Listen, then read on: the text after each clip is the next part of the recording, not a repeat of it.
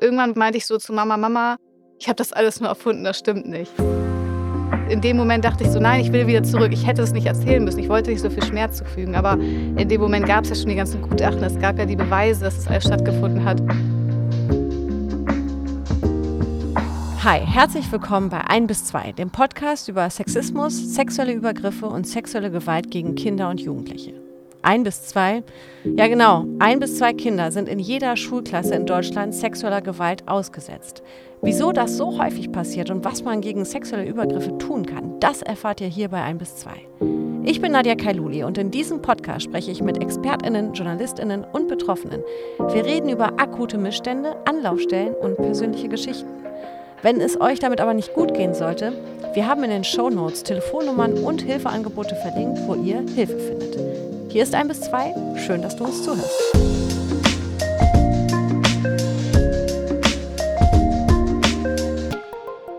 Bei uns ist heute Lena Jensen zu Gast. Sie ist gerade unter den Top 40 Kandidatinnen von Miss Germany, kümmert sich aber eigentlich um Finanzen und zwar als Beraterin. Außerdem ist sie sehr aktiv auf Instagram. Dort folgen ihr knapp 70.000 Menschen. Doch dort geht es ihr nicht nur um schöne Bilder, sondern auch um eine sehr persönliche Geschichte, die erst vor einigen Monaten in die Öffentlichkeit kam. Hallo Lena. Hi, danke, dass ich hier sein darf. Ja, ich freue mich, du strahlst. ja. Lena, ich sag's dir, wie es ist. Miss äh, Germany war bei mir so äh, lange, lange Zeit gar kein Thema. Und jetzt dachte ich so, hä, Moment mal, das gibt's noch? Äh, wie ist das? Und vor allem, wie bist du dahin gekommen? Ja, äh, ging mir auch so. Also irgendwie, an mir ist es auch immer vorbeigegangen. Ich wusste auch gar nicht so richtig, dass es das gibt. Man hat das mal so gehört, aber man wusste jetzt auch nicht, wo findet das statt und wie und wer sind dann die Leute, die da äh, so rauskommen. Und ich hatte ähm, irgendwann mal so eine Anzeige gesehen. Ich glaube, das war tatsächlich noch auf Facebook. Also da, da ist, also ich bin da immer nur, weil ich dann Geburtstage sehe oder den Veranstaltungskalender oder so. Und ich glaube, da habe ich eine Anzeige gesehen, dass die irgendwie Frauen suchen, die eine Botschaft haben und was verändern wollen. Du hast dich also angesprochen gefühlt durch diesen Aufruf. Ja, genau. Warum? Weil, als ich die Anzeige gesehen habe, dass die Frauen suchen, die etwas verändern wollen, ähm, habe ich mich in erster Linie erstmal nur angesprochen gefühlt, weil ich eben mich auf dem Finanzmarkt ganz stark für Fra Altersarmut zum Beispiel bei Frauen einsetze oder auch mehr Aufklärung, weil ich die Produkte sehr undurchsichtig finde und weil so wenig erklärt wird und weil man ja auch noch nicht mal in der Schule was darüber lernt. Und als ich dann ähm, mich immer mehr darüber informiert habe und gesehen habe, ähm, was äh, man damit auch so bewirken kann und ich dann auch noch diese Bewerbung ausfüllen müsste, da habe ich so gemerkt, okay, nee, es ist ja nicht so die ganze Wahrheit. Also wenn ich dann wieder nur erzähle quasi, dass ich jetzt im, im Bereich quasi Finanzen arbeite, ist es ja nicht alles wieder von mir. Und ich musste immer, immer so einen Teil von mir verstecken. Und ich dachte in dem Moment, nee, auch wenn es war relativ spontan und auch nicht gar nicht so überlegt, dachte ich so, okay, nee, ich muss das jetzt da reinschreiben und da erzählen. Und ähm, dann sind erst so diese Impulse gekommen, dass ich damit auch ja was bewegen kann. Mhm.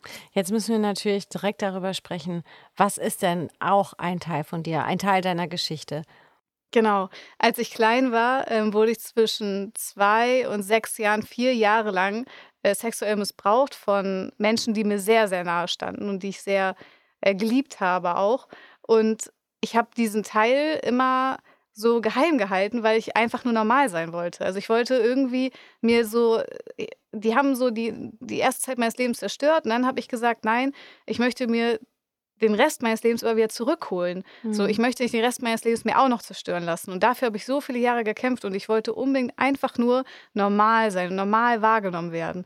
Und äh, dieses Stück Normalität hätte ich ja hergegeben, wenn ich wenn ich darüber gesprochen hätte, weil die Menschen nehmen einen irgendwie, trotzdem man anders war. Ich dachte immer, ich bin dann komisch oder eklig oder die denken dann, ich bin psychisch krank. Also wie in den Köpfen der Menschen ist das, hat man dann gleich so ein Schubladenbild. Hm, also du hast dir das Schubladenbild der Menschen vorgestellt, die äh, Gedanken über dich haben könnten, weil ja, dir genau. sexueller Missbrauch passiert ist. Genau. Du hast genau. gerade gesagt, von Menschen, die dir sehr, sehr nahe stehen, die dich auch geliebt haben. Äh, was, welche Menschen waren das? Weil das können ganz viele sein, aber wer, wer war das bei dir? Ähm, darüber habe ich auch gar nicht so richtig gesprochen. Ähm, und zwar war ich einmal bei denen zu Hause, also nicht zu Hause, aber ich habe äh, bin da noch mal in die Nähe gegangen, wo die halt wohnen. Also ich hatte eine einstweilige Verfügung, die durften sich mir nicht nähern, weil die mich halt bedroht hatten während der, während des Rechtsstreites und auch danach. Ich wollte wissen, ob die noch da sind und in mir war so ein Drang zu wissen, ob die da noch wohnen und ja, auf jeden Fall bin ich dann dahin und äh, dann, als ich da stand, haben die die Polizei, also denke ich mal, dass die die Polizei gerufen haben, weil dann kam die Polizei und äh, hat gesagt, ich soll da weggehen. Also ich stand wirklich nur da. Also ich habe nichts gemacht oder so. Mhm. Und in dem Moment äh, habe ich, ich habe die halt auch gesehen dann am Fenster. Und ich hatte dann zur Polizei, ich hatte der Polizei das dann erzählt, warum ich da bin. Und habe dann auch schrecklich angefangen zu weinen, weil ich mich so machtlos gefühlt habe. Ich dachte so, ich wollte das nur einmal sehen, ob die sozusagen noch da wohnen. Ich habe nichts gemacht oder so. Und die haben das auch verstanden. Die waren auch ganz nett und haben mich dann zur Seite begleitet. Und die Frau meinte dann, sie müssen nochmal Anzeige erstatten oder so. Und ich meinte so, ich habe das versucht. Ich habe es immer wieder auch versucht. Und äh, es funktioniert nicht. Und ähm, ja, deshalb, also das Gefühl ist richtig das, scheiße. Du hast es so erzählt und man kriegt richtig Bilder im Kopf. Ne? Man hat richtig Bilder im Kopf, wie, wie eine junge Frau äh, versucht, ihre Geschichte zu verarbeiten. Und zu einem Verarbeitungsprozess gehört ja auch für manche eben die Begegnung mit dem, mit dem Tatort so. Ähm, und dass du dann so ja angeprangert wirst, die belästigende Person, ist natürlich schon etwas, was einen, der überhaupt gar nicht in deiner Geschichte drin ist, aber schon betroffen macht, weil man sich denkt, Moment mal, ähm, die will sich doch einfach nur damit auseinandersetzen, was ihr da passiert ist damals. Lass uns gerne mal zurückblicken in diese Geschichte, so, solange es dir gut tut. Das ist ja auch sehr wichtig. Denn es ist nicht so, dass du dich nicht jemandem anvertraut hast, sondern deine Mutter spielt da eine große Rolle. Ähm, erzähl doch mal, wie war das Verhältnis zu dir und deiner Mutter in dieser Zeit, als du eben sexualisierte Gewalt erfahren hast? Schwierig, weil die Menschen, die mir das angetan haben, die habe ich unglaublich doll geliebt und sehr doll vertraut. Und die haben mir, bevor das angefangen hat, schon immer erzählt, dass äh, meine Mama quasi die Böse ist und sie die Guten sind und ähm, dass ich ihnen vertrauen kann und meiner Mutter aber nicht. Und ähm, das hat so einen Keil zwischen uns getrieben. Also ich wurde immer aggressiver, ihr gegenüber auch. Und ich hatte auch nachher, als das dann begonnen hat, ähm, habe ich immer mehr, ähm, immer mehr war ich mit mir selber so im Zwiespalt, weil mir immer wieder gesagt worden ist, ich darf meine Mutter nicht lieben. Und das ist für ein Kind total schwierig, so, also auch so emotional. Und ich dachte dann wirklich, ich darf das nicht. Und ich habe mich ihr gegenüber ganz komisch auch verhalten. Und ähm, das hat sie mir auch später auch nochmal so erzählt, auch wie ihr, bei ihr das angekommen ist. Und ähm, als dann, ich weiß nicht, ich weiß nicht, was sie in dem Moment anders gemacht hat oder warum sie das geschafft hat. Aber als ich saß auf meinem kleinen Kinderbett und ich war sechs oder sechseinhalb ungefähr und dann ähm, hatte meine Mama äh, mich gefragt, ob diese Menschen mir es angetan haben. Und dann meinte ich ja. Ich weiß nicht mehr genau, wie das war, aber in dem Moment war viel in mir irgendwie so eine Last ab, weil ich so, weil sie mir in dem Moment das Gefühl gegeben hat, ich darf ihr vertrauen und ich darf sie lieben und das ist nicht okay, dass das passiert ist. Mhm. Und das hat in dem Moment meine ganze Welt auf den Kopf gestellt, weil zu dem Zeitpunkt dachte ich, das wäre normal und das wäre Liebe, diese sexualisierte Gewalt. Ich dachte, das, das wäre das Richtige. Mhm. Deine Mutter hat also in dir erkannt, dass du dich verändert hast, dass du ja Verhaltensmuster an den Tag gelegt hast, die sie ja, wahrscheinlich schwierig fand und hat dich dann direkt angesprochen, weil du hattest ja nicht das Vertrauen, selbst zu deiner Mutter zu gehen und zu sagen, Mama, da passiert mir das und das. Ja, weil hm, man muss halt sagen, dass ganz oft denkt man, dass diese sexualisierte Gewalt, dass es eher in, also in Familien stattfindet, die äh, finanzielle Probleme haben auch, wo viel eh viel Gewalt ist oder auch wo die Verhältnisse nicht so gut sind für die Kinder zum Man hat so Klischeebilder Ja, genau. Kopf, ne? Und das mhm. ist nicht so. Bei mir war das, es war eine Familie, die war super angesehen, die war ähm, finanziell gut aufgestellt, die hatte viele Freunde und ähm, hatten auch soziale Berufe und sowas alles. Und ähm, die haben von Anfang an das psychologisch so gut gemacht, mich in diese Abhängigkeit zu treiben, dass ich als Kind dachte, dass ähm, ich, dass das unser Geheimnis ist dass, mhm. das, dass deren Liebe so unser Geheimnis ist und äh, wenn ich das erzähle, dann ist äh, die Liebe kaputt. Dann bin ich ein schlechter Mensch. Mhm. Und, oder bin böse und so. Und ich dachte auch ganz lange, als ich das erzählt habe, dass ich böse bin und dass ich was Schlimmes gemacht habe. Hattest du das Gefühl, so du verrätst genau diejenigen, die dir eigentlich am nächsten ja. stehen? Mir hat das auch das Herz gebrochen als Kind. Mhm. Also als ich das erzählt hatte ähm, und dann der Prozess losging, ich und ich auch meinen Vater und ähm, meine Familie gesehen habe, wie die auf dem Boden lag und geweint hat und die andere Familie sich so gegen uns gewendet hat und viele sagten, ich darf das nicht erzählen oder mir dann auch nicht geglaubt haben. Und irgendwann meinte ich so zu Mama, Mama, ich habe das alles nur erfunden, das stimmt nicht.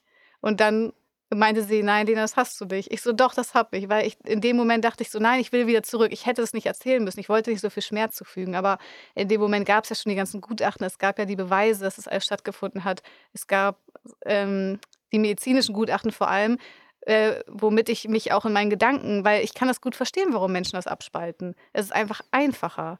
Wenn du mhm. sagst, okay, es ist nicht passiert, ich erinnere mich nicht mehr dran, dann ist es nicht passiert. Aber ich wusste, dass es passiert, weil ich hatte es so schwarz auf weiß. Hm. Vielleicht gehen wir da mal näher ein. Dieses Ich hatte es schwarz auf weiß, ich habe die Beweise.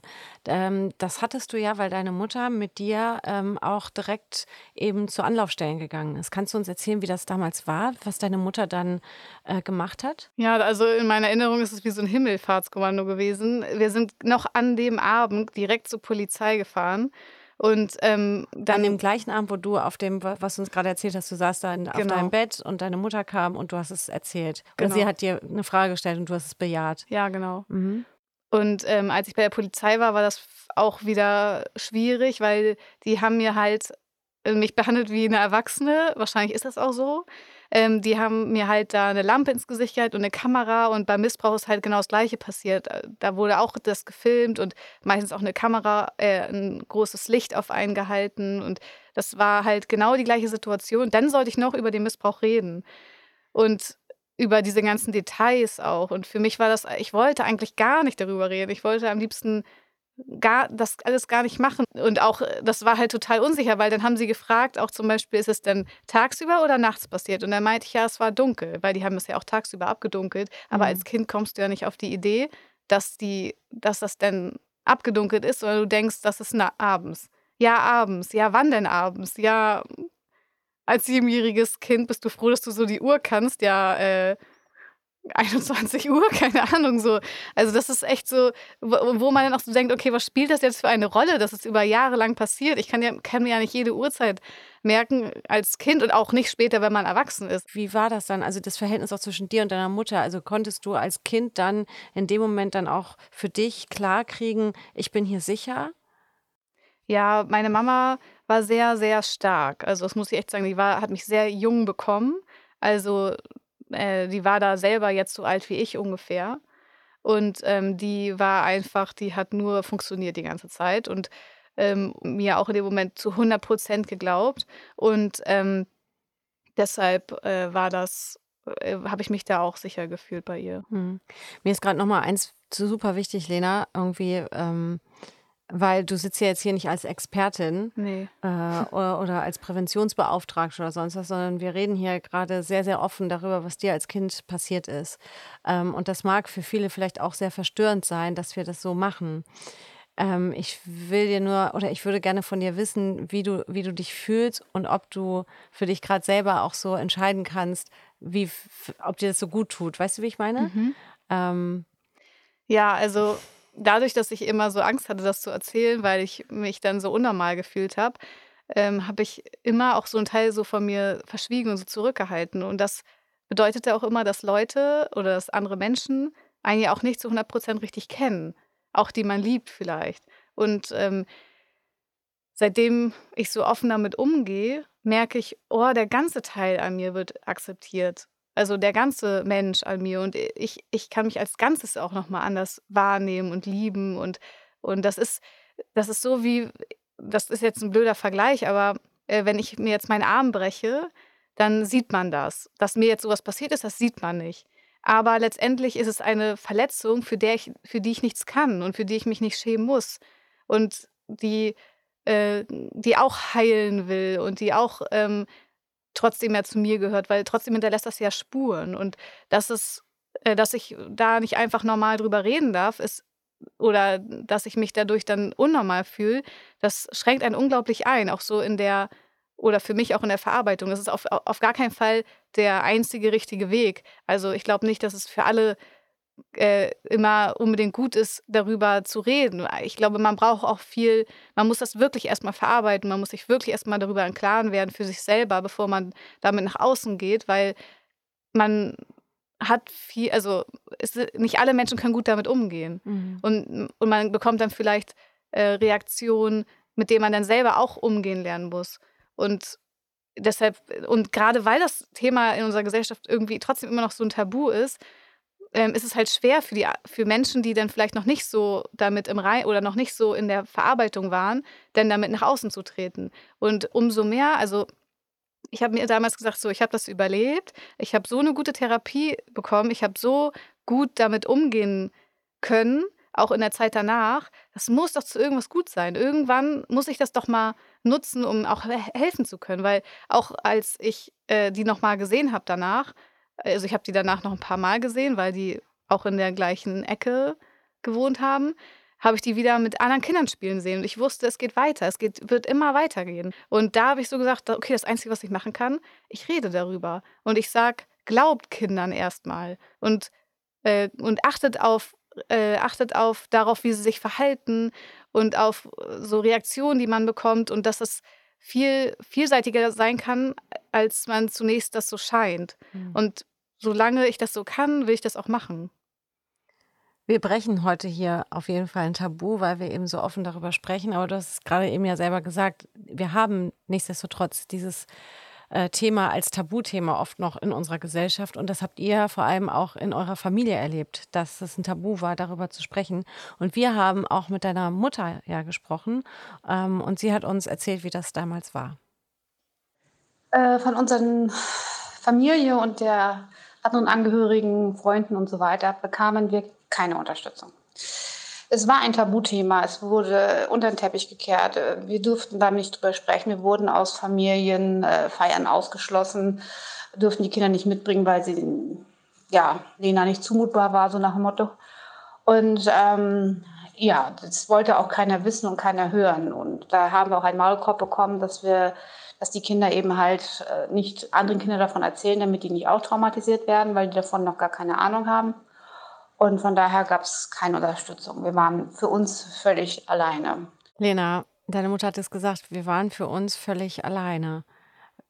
Vielleicht sagst du uns mal, wie das für dich war, das gemeinsam mit deiner Mutter dann aber auch so zu verarbeiten, weil Du hattest ja zum Glück deine Mutter. Deine Mutter ist zum Glück diese Wege gegangen, die dann wichtig sind, zur Polizei zu gehen, sich Gutachten einzuholen, das sichtbar zu machen, das öffentlich eben zu sagen. Aber für eure Familie ähm, nahm das ja einen Lauf, den du wahrscheinlich auch nicht gedacht hättest, dass es so kommt, oder? Ja, für mich war das unverständlich. Also mich hat das auch als Kind enttäuscht. Ich habe es nicht so ganz verstanden. Ich habe die Reaktion darauf zurückgeführt, dass ich vielleicht wirklich das nur erfunden habe. Ich habe immer wieder an mir selbst gezweifelt. Ähm, aber ich hatte immer das wieder auch schwarz auf weiß. Deshalb wusste ich, ich kann es nicht wegschieben. Und ähm, für mich war es einfach unverständlich, weil damals wohnten wir in einer Reihenhaussiedlung und ähm, da wohnten ganz viele Kinder und die, also ein Täter von den Tätern, und ähm, die sind alle da wohnen geblieben mit ihren Kindern. Und das waren sehr gute Freunde, also auch teilweise meine besten Freunde.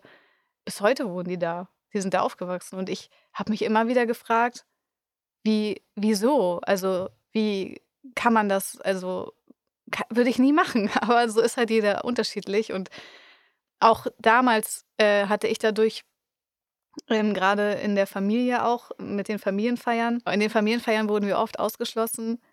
Und für mich ähm, also oder in mir hat sich dadurch so ein Drang entwickelt, mich irgendwie zu beweisen. Also eben noch mehr zu zeigen, was ich kann.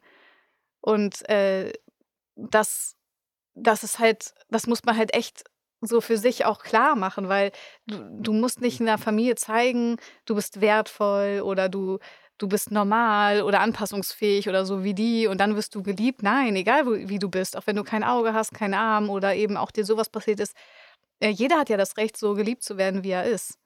Und äh, am Anfang fiel mir das nicht einfach. Also ich, weil das war, also wir kommen halt aus einer Familie, die sehr so angesehen war und immer viele Ärzte und Rechtsanwälte und sowas alles und die sich darauf viel eingebildet haben.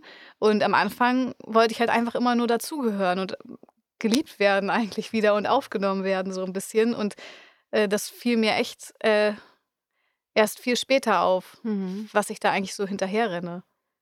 Wie ist denn das Verhältnis heute? Ja, heute, also die, die mich nicht so nehmen, wie ich bin, die sind mir egal. Nein, also den, den renne ich halt auch einfach nicht hinterher. Ähm, und ich benehme mich so, wie es sich für mich gut anfühlt, ohne, ohne jemand anderen zu verletzen.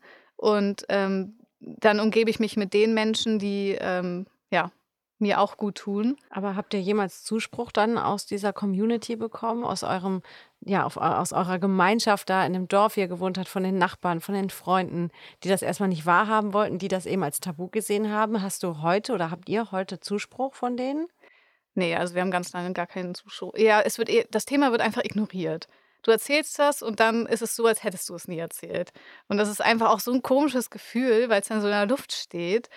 Und ähm, jetzt erst, seitdem ich das öffentlich mache und es äh, ins Positive, also ich sag mal so, nicht so getan wird, als hätte ich es nicht erzählt, kommen erst einige auf mich zu und sagen, oh ja, ich wusste das ja damals und ich habe es ja auch mitbekommen und ähm, voll, kannst voll stolz auf dich sein. Ja, jetzt sagen die das. Aber so, so damals oder auch in der ganzen Zeit dazwischen, nee. Das äh, hörst mich sprachlos. Ich denke mir gerade so, darf ich dich was ganz anderes fragen mhm. noch? Du hattest eben ja gesagt, ähm, dass die Situation bei der Polizei, dieses Licht auf dich und die Kamera, das ja genau das ist, was dir auch passiert ist, ne? dass mhm. dieser Missbrauch von den Täterinnen und Tätern dokumentiert worden ist. Äh, konnten, konnte die Polizei da nie was finden? Irgendwelche Bewe irgendein Beweismaterial auf deren Computer oder sonst was? Ja, damals gab es ja noch Videokassetten und ähm, ich hatte das auch ausgesagt, weil ich mich eben auch daran erinnere. Und ähm, dann gab es auch eine Hausdurchsuchung, die wurde aber zwei Wochen vorher angekündigt. Ich weiß nicht, wieso das damals so war. Hm. Ähm, ich, das, äh, man muss echt sagen, das war auch nochmal eine andere Zeit. Auch das mit dem medizinischen Gutachten. Ich glaube, das wird nicht mehr mit diesem Stuhl, das wird, glaube ich, heutzutage nicht mehr gemacht. Also ich hoffe es. Das war einfach eine andere Zeit. Da, damals wurde noch viel, viel weniger über Missbrauch gesprochen als jetzt. Und ähm, warum das damals jetzt angekündigt worden ist, ich weiß es nicht. Aber der Fall wurde jetzt auch nicht, also es, man hatte nicht so das Gefühl, dass es jetzt besonders ähm, eine Wichtigkeit hatte oder so. Hm. Und deshalb hatten wir uns nachher dann auch Hilfe beim Weißen Ring geholt, weil eben, genau, das medizinische Gutachten war zwar da, wir waren aber da nicht mehr, also ich war bei denen nicht mehr gewesen, ich glaube einen Monat lang. Und deshalb, es gab natürlich keine Rückstände oder irgendwas, was man finden konnte. Nur, dass es eben passiert ist, aber nicht wer. Und ähm, genau, ich hatte tatsächlich, gab es noch andere Kinder, die auch betroffen waren. Und wir hatten auch alle unabhängig voneinander das Gleiche ausgesagt. Aber das hat halt nicht gereicht, nur unsere Erinnerung. Und ähm, meine Mutter bekommt heute noch immer ähm, Bildmaterial zugeschickt. Also die Polizei macht ja so Schnipsel. Also man darf sich jetzt nicht vorstellen, dass man da jetzt eine Handlung sieht, sondern eher Kinderdecken oder ähm, Stofftiere, ob man da irgendwie was wiedererkennt. Das bekommt sie bis heute noch. Wie verarbeitest du heute das Ganze mit deiner Mutter? Wie lebt ihr zusammen? Ja, also wir haben immer, also Mama hat immer gesagt, wir reden ganz, ganz offen darüber und hat nie ein Blatt vor den Mund genommen und hat seitdem das passiert ist, ich hatte dann ja auch Gott sei Dank eine gute Therapie, ähm, immer mit uns darüber gesprochen, ganz offen. Und äh, sie hat damals ähm, auch angefangen mit uns Theater zu spielen, also eben um dieses Körperliche wiederzufinden, wie es ist, im Körper zu sein, Ausdruck zu haben und sich zu spüren. Und ich glaube, die hat ihr ganzes Leben dann nur noch auf mich auf, ausgelegt äh, und sich so weitergebildet, auch viel. Wir haben auch viel Unterstützung eben vom Weißen Ring und vom Jugendamt bekommen.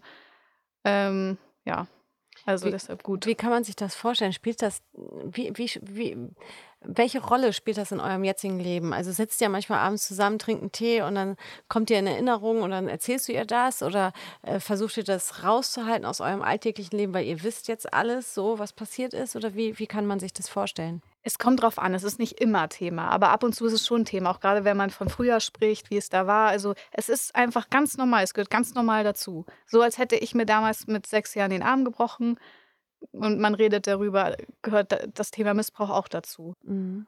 Ist das gut für dich? also, wie wie fühlt sich das an? Normal. oder normal, Ja, ne? es fühlt sich normal an, darüber zu sprechen und es fühlt sich normal an, sich darüber auszutauschen.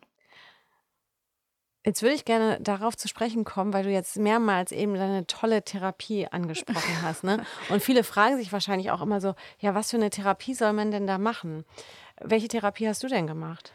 Also, ich glaube, es gibt auf jeden Fall nicht die perfekte, sondern für jeden ist was anderes gut, ne? Also, ich meine damit nicht, dass das die ultimative Therapie ist, aber mir hat sie damals unfassbar viel geholfen.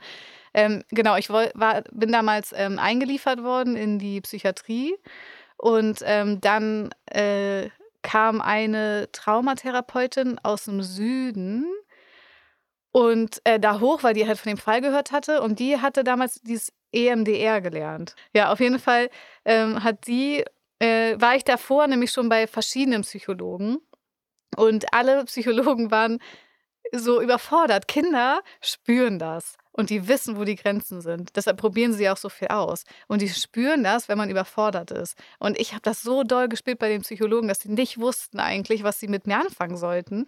Und es gab damals dieses Traumatherapie auch noch gar nicht so. Überhaupt Psychologen, dass man da hingeht und so. Das gab es da noch nicht so. Und äh, genau, EMDR äh, war auch noch ganz neu.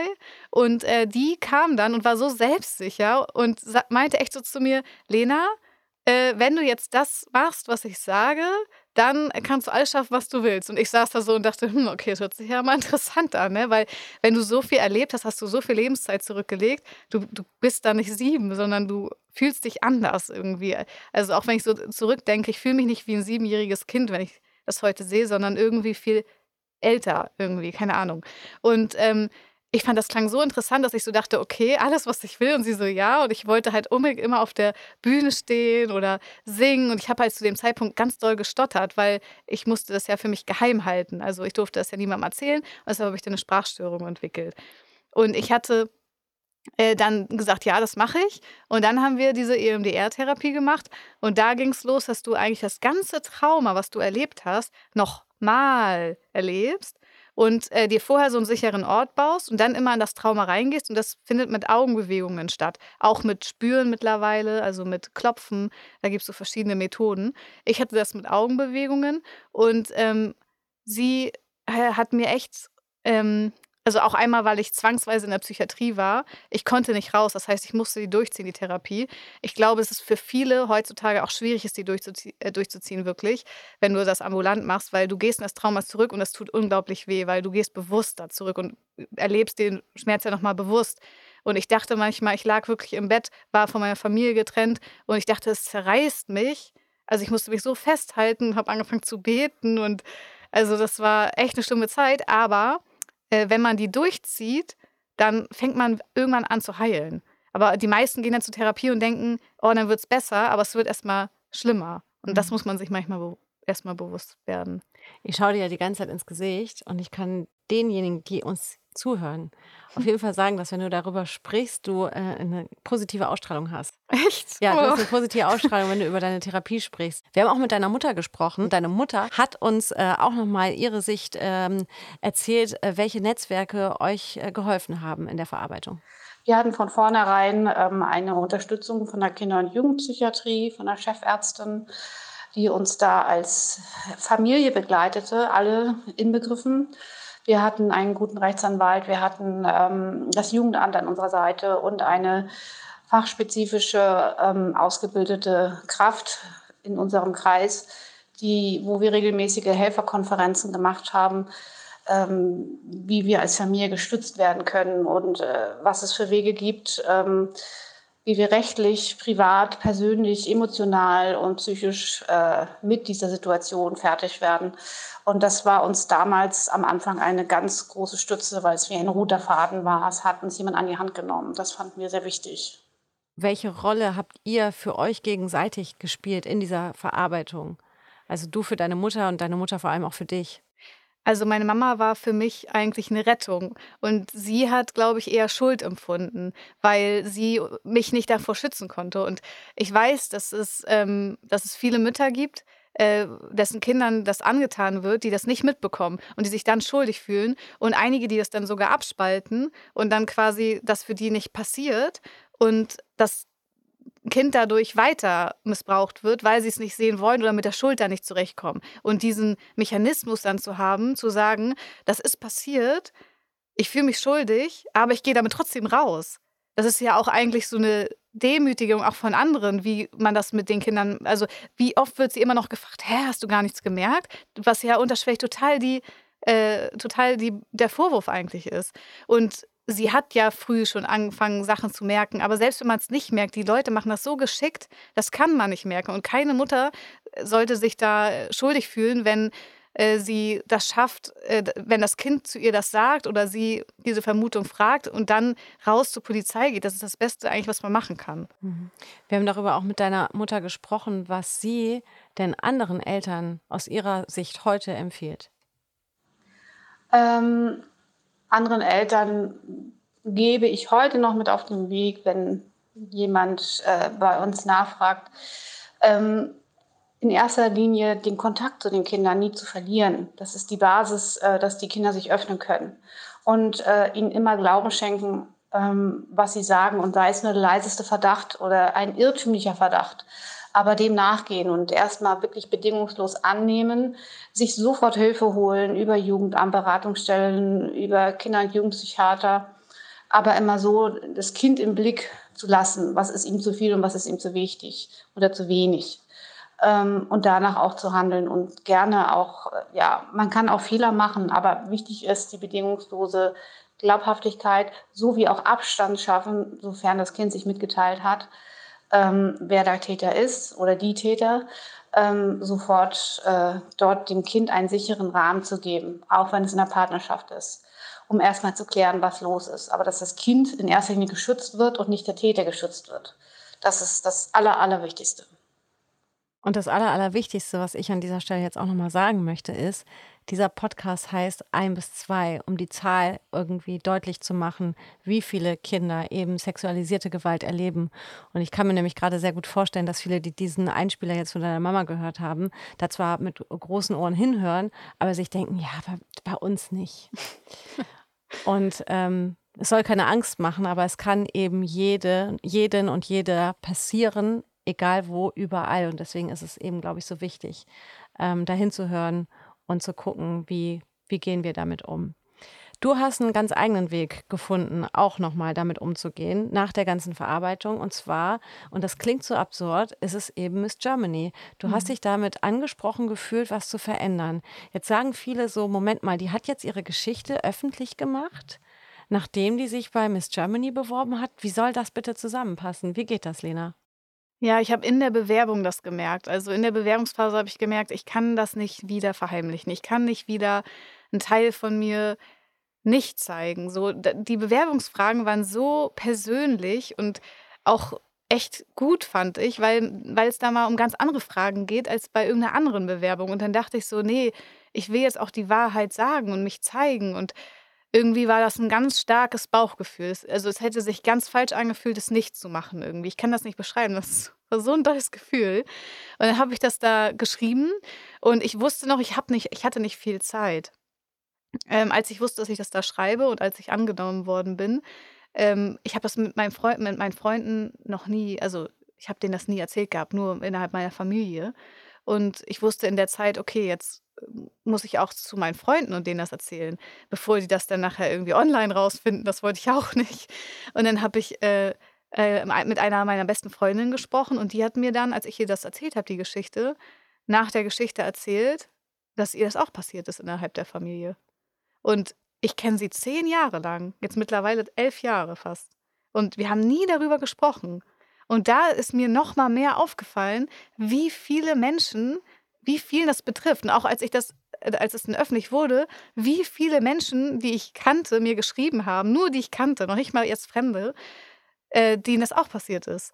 Und da dachte ich so, nee, also das, das, das muss raus. Weil wenn ganz viel ist ja immer, dass man nicht drüber spricht, eben diese Scham, dass man sich dann irgendwie doof fühlt und so. Und ich, das klingt jetzt komisch, ich weiß nicht, wie ich es besser ausdrücken sollte, aber es wäre doch schön zu schaffen, zu zeigen, wenn du das erzählst und sagst, dass, es, dass dir das passiert ist, dann, dann sind andere Leute stolz auf dich. Dann sehen sie, wie stark du bist eigentlich.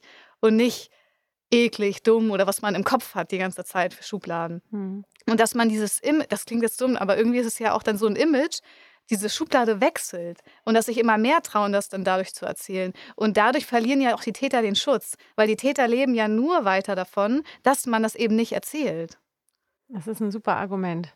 Also das ist genau das, was du jetzt gerade sagst, eben, dass man mit Schweigen ja die Täter schützt, auch für die Zukunft, weil man sich denkt, es wird schon keiner erzählen. Ne? aber äh, dem soll eben nicht so sein. Trotzdem möchte ich noch mal eine andere Schublade aufmachen, die viele Leute haben. Und zwar, hä, jetzt geht die da mit ihrer Geschichte raus. Also die ist ja, die ist ja wahrscheinlich, hat die das noch nicht verarbeitet und jetzt braucht sie die Öffentlichkeit. Ja, jetzt muss sie sich da irgendwie zeigen und sich ähm, ja, so zum Opfer hinstellen. Wie geht man mit den Menschen um, die nicht damit klarkommen, dass man das öffentlich macht, dass man dieses Tabu bricht? Ich glaube, dass das ich wurde ja schon so ein bisschen damit konfrontiert, als ich damals klein war, weil letztendlich sind die Reaktionen ähnlich, nur dass es damals nicht die so die Öffentlichkeit war, aber auch eine Form von Öffentlichkeit, also Menschen, die man halt kannte.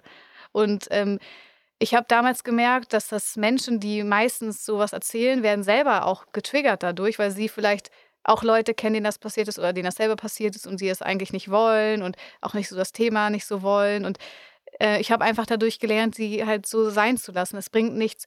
Ich kann ja nichts beweisen. Ich kann nicht äh, dagegen reden. Ich kann nicht, ähm, also ich kann nicht beweisen, aus welchem Grund ich das mache, mhm. sozusagen. Mhm. Aber mir ist das eigentlich egal, weil wenn ein Mensch schlau ist, dann sieht er, dass man eigentlich nichts davon hat. Es ist nichts womit man äh, irgendwie auch, was einem auch vorgeworfen wird, mit Ines Anjoli war das ja auch, es ist nichts, womit man irgendwie Geld machen kann, es ist nichts, womit man sich bereichert, es ist eher etwas, womit man sich schwächt, also womit man ähm, den anderen Schwäche zeigt, auch wo man verletzlich ist vielleicht. Und ähm, deshalb wenn das Menschen immer noch so denken im Kopf, es gibt halt Menschen, die haben eine andere Wahrnehmung. Vor allem hat man eine andere Wahrnehmung, wie sieht ein Mensch aus, wie sieht eine junge Frau aus, die sexualisierte Gewalt erlebt hat. Da haben wir von ganz vielen ja eben noch so Klischeebilder im Kopf und die ändern sich jetzt auch dank Social Media. Ähm, es sind geschwächte Personen, es sind es ist irgendwie so alles grau, man ist blass, äh, man ist nicht selbstbewusst und, und, und. Wenn man sich heute aber Kampagnen eben anguckt, gerade auch auf Instagram oder sowas, dann sieht man, so sehen wir aus. So sehen Frauen aus, die ähm, sexualisierte Gewalt erlebt haben. Ja, sie sind trotzdem sexy, sie sind selbstbewusst, sie zeigen sich so, wie sie sind. Wenn man sich deinen Instagram-Account anschaut, dann sieht man auch so, das ist eine junge, äh, schöne Frau, die selbstbewusst ist, die ähm, sehr freizügige Bilder von sich zeigt. Und ich kann mir vorstellen, dass Menschen das nicht zusammenkriegen und sagen, Moment mal, du hast doch sowas Schlimmes erlebt, warum stehst du denn da jetzt in Unterwäsche? Ja, das glaube ich auch. Also ich kann das auch verstehen, woher der Gedanke kommt. Ähm, ich selber weiß, also Menschen, die das erlebt haben und danach ähm, das aufarbeitet haben, wirklich, die arbeiten zu sich selber oder ich habe mir zu mich selber ein neues Körpergefühl erarbeitet. Eins, was ich vielleicht auch so nie gehabt hätte, weil wir werden immer noch so erzogen, ähm, dass man, also auch äh, Frauen äh, befrieden sich nicht selber, sie dürfen nicht so sexuell sein, sie dürfen nicht weiblich sein, sie dürfen nicht so zu sich stehen. So, und dadurch äh, sind ja ganz viele Frauen nicht so in ihrer Weiblichkeit und ihrer, in ihrer Sexualität, eben weil es einfach von der Gesellschaft her nicht so im Moment nicht so ist. Und für mich war es damals so durch die Therapie und auch durch die, ähm, weiter, meinen weiteren Lebensweg, habe ich immer daran gearbeitet, so ein Körpergefühl wieder für mich zu gewinnen und das auf Null zu setzen und mich selber zu finden. Und dadurch ist für mich halt mein Körper nicht nur sexuell. Also Haut oder das ist für mich nicht nur sexuell. Das ist für mich mein Ausdruck und mein, mein Sein und, und den liebe ich unglaublich doll. Und ich bin gut zu ihm und ich, ich muss den nicht verstecken und ich mag so je, jede Falte und jeden Speck so und, und der schenkt mir jeden Tag so viel Kraft und Energie, etwas zu tun. Und ich finde, wir sollten den viel mehr so in feiern. Ja, feiern, genau. Ja, das ist auch ganz wichtig. Zum Glück gibt es ja eben immer mehr Menschen, die sich trauen, ihre Geschichte öffentlich zu machen, die daraus kein Tabu mehr machen, die äh, sichtbar sind und äh, mit ihrer Geschichte für ganz viele Geschichten stehen. Und dazu gehört auch die Sängerin Katha Rosa und mit der haben wir auch über ihre Geschichte gesprochen. Das Lied Nein ist entstanden, nachdem ich ähm, in meiner Heimatstadt Krefeld war zu Besuch. Da äh, war ich in dem Haus von meiner Oma. Das ähm, hatten wir leergeräumt, weil meine Oma war verstorben und das Haus musste verkauft werden. Und das Haus war genauso wie das, wo ich aufgewachsen bin, also genau baugleich. Und dann, ähm, als es dann so leer stand, kamen ganz viele Erinnerungen wieder hoch. Und dann, äh, ja, dann habe ich mich auch von meiner Mutter verabschiedet, weil das konnte ich dann irgendwie doch nicht so gut aushalten in dem Haus, weil das einfach zu viele Flashbacks ähm, hervorgerufen hat. Und dann bin ich nach Hause gefahren und auf dem Weg nach Hause kam mir sofort der Refrain in den Kopf. Also das war einfach direkt da. Ich dachte, ich hätte es schon ganz gut verarbeitet, aber jetzt durch das Lied, das ist auf jeden Fall nochmal ein richtiger Schub nach vorne, also Richtung Heilung, sage ich mal. Vor allem, weil ähm, auch so viele andere mir ihre Geschichten erzählen und das ist irgendwie, man fühlt sich plötzlich, oder ich fühle mich auf einmal nicht mehr alleine und ich fühle mich auf einmal so, so komplett verstanden. Und ja, das hilft auf jeden Fall. Also ich bin echt froh, dass dieses Lied entstanden ist. Also ja, nicht nur für andere ist das vielleicht eine Hilfe, sondern auch voll krass für mich auf jeden Fall. Also ich würde mich freuen, wenn ihr Strophe 3 äh, spielen würdet, weil das ist mir die wichtigste Strophe, dass, ähm, dass Betroffene wissen, dass sie nicht schuld sind an dem, was passiert ist und sich nicht dafür schämen müssen. Es ist voll in Ordnung, darüber zu sprechen und sich Hilfe zu holen. Denn die starken Menschen holen sich Hilfe und das ist auf jeden Fall nicht deine Schuld, möchte ich an dieser Stelle nochmal sagen. An die kleinen Mädchen und die kleinen Jungs da draußen ohne Schutz. Nein, du bist nicht dran schuld. Warum? Komm und trau dich, bleib damit nicht allein. Will die 110 und fang ganz laut an zu schreien. Nein! Du kannst mir nicht wehtun weil du mich nicht kennst.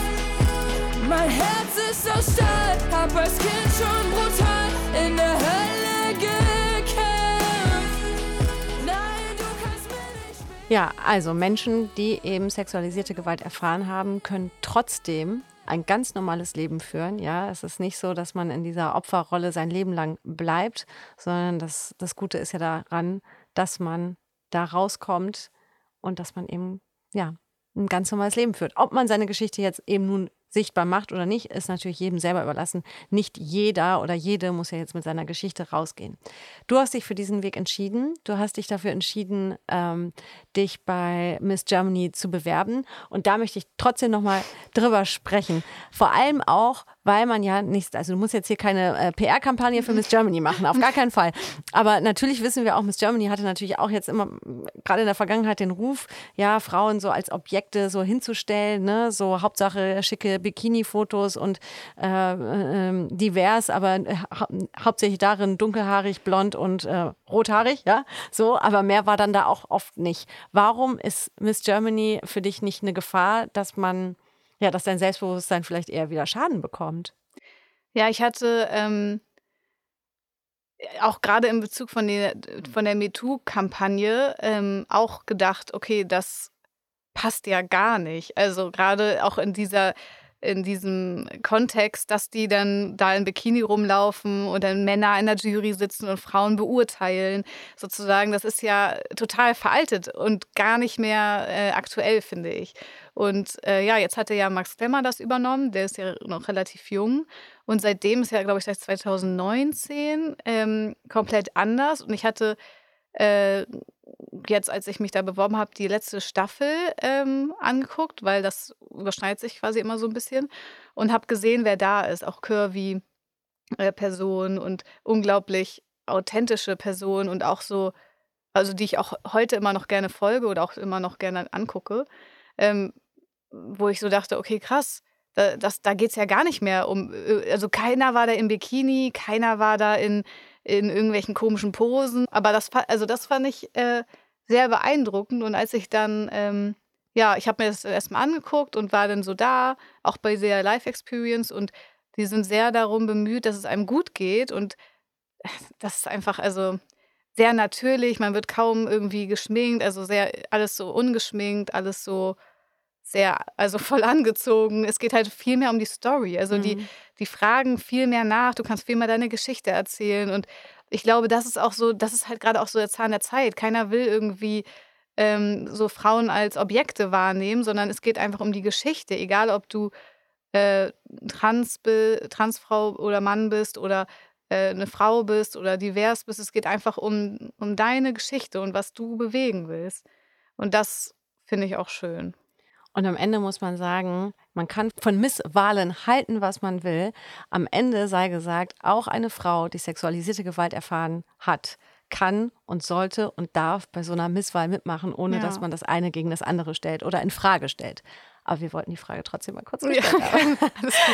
Lena, ich danke dir super. Äh, von Herzen danke ich dir, dass du uns deine Geschichte erzählt hast, ähm, die sehr, sehr persönlich ist. Und äh, wünsche dir viel Erfolg bei Miss Germany. Aber wünsche dir auf jeden Fall viel Erfolg dabei, dass du für dich deinen Weg weiterhin so gehst wie bisher. Vielen Dank. Danke und danke, dass ich hier sein durfte. Was mir vor allem jetzt nach dem Gespräch mit Lena in den Gedanken geblieben ist, ist ja ihre Sicht darauf, dass man eben seine Geschichte, seine Erfahrung äh, mit Missbrauch eben auch sichtbar machen darf oder soll, damit ja auch die Täter sichtbar sind. Weil solange eben die Opfer ähm, sich verstecken und Angst davor haben, das zu erzählen, ja, schützt man ja auch vielleicht die Täter. Und so wissen alle, ey, die reden drüber, die machen sich sichtbar und damit werden ja auch Täter sichtbar.